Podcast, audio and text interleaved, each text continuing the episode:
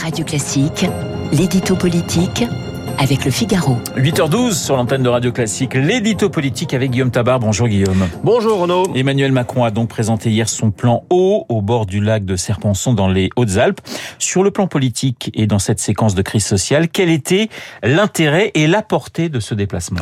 Bah Écoutez, j'allais dire tout simplement qu'il puisse avoir lieu, ce qui n'était pas évident dans ce contexte de vive contestation de la réforme des retraites et de chute de popularité du couple exécutif. Car la ministre d'un ministre, la venue d'un ministre ou a fortiori d'un président peut déclencher de la colère et on voit en ce moment euh, qu'un dérapage peut arriver vite. Et de fait, hier à Savine-le-Lac, euh, au bord du lac de Serponçon, dans ce magnifique département des Hautes-Alpes, il y a eu des manifestations contre Macron.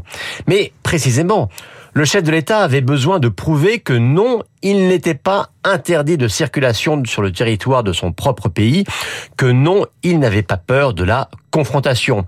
Et plus encore, il devait se montrer, il devait parler, y compris sur les retraites, car il y a un reproche hein, que l'on entend monter.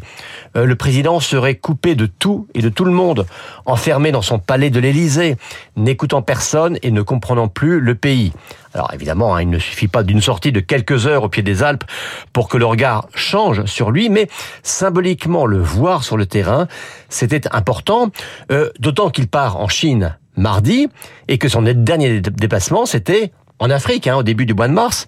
Or, dans ce climat, il aurait été désastreux que les sorties présidentielles se limitent à la scène internationale. Guillaume, présenter le plan haut, c'est aussi euh, s'extraire du seul sujet des retraites. Oui, tout à fait. Hein, et c'est pour ça que le président de la République a récupéré ce déplacement et ces annonces qui étaient initialement réservées à la Première ministre, euh, laquelle d'ailleurs est aujourd'hui dans la Nièvre pour parler d'école et de ruralité.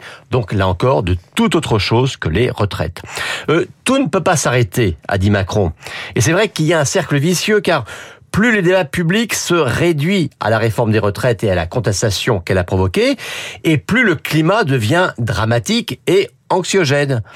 Et donc, pour tenir jusqu'au 14 avril, hein, la date de décision du Conseil constitutionnel, l'exécutif a besoin de faire baisser la tension. Eh bien, faire baisser la tension, ça passe par d'autres sujets mis sur la table. Et parmi les sujets permettant de parler d'autre chose que des retraites, pourquoi avoir privilégié le plan eau bah, Tout simplement parce qu'il est au cœur de la question environnementale qui est censé être un des deux ou trois piliers de ce deuxième quinquennat d'Emmanuel Macron. Et puis parce qu'aussi c'est un objectif consensuel hein, qui pourrait ne pas soutenir une meilleure gestion des réserves en eau. Et des sujets à la fois majeurs et consensuels, concrets et de long terme, c'est justement ce que recherche l'exécutif euh, pour sortir de la logique la plus clivante qui soit dans laquelle nous sommes en ce moment.